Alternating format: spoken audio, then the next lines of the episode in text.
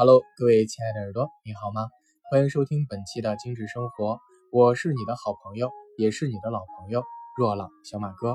那我想这两天关注新闻的你，或者是经常翻朋友圈的你，一定会发现。呃，有这样的一些新闻会就是在我们的生活当中出现哈，就是有这个新型的冠状病毒呢，呃，还有一些肺炎的这样的确诊的病例呢，然后被爆出来，很多人呢也说是这个人心惶惶哈，说在会不会像曾经呃就是 SARS 的时候那样？其实大家可以放心，因为这是一种新型的这个冠状病毒，跟 SARS 没有任何关系，只要做好预防工作啊，然后呢勤洗手，减少一些在公共场合跟呃大量的人群接触呢，就能够有效的预防。那么在芳香疗法方面，我们能通过哪些精油，或者是通过什么样的方式，能够去达到一个很好的预防呢？这就是本期的节目主题。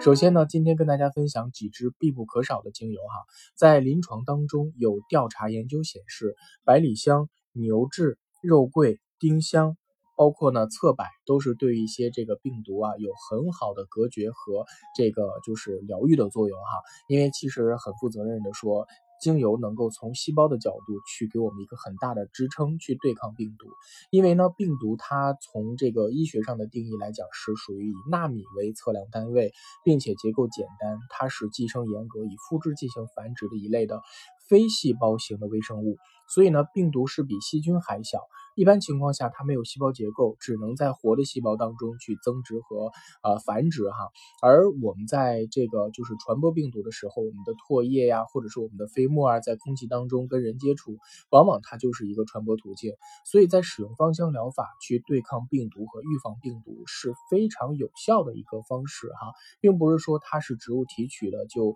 呃相对而言会比一些其他的化学的这个方式要慢，相比较而言反而会更快，因为你想啊。它芳香疗法最主要的使用方式是熏香，那么在扩香的同时，它能够在空气当中有效的阻隔这些病原体在空气当中的传播。所以呢，它首先呢，在没杀死病毒之前，就能够把它隔绝在一个传染途径当中。而我们习惯用的武器的抗生素，其实对病毒的作用是并不大的啊，因为呢，它只是起到一个。就是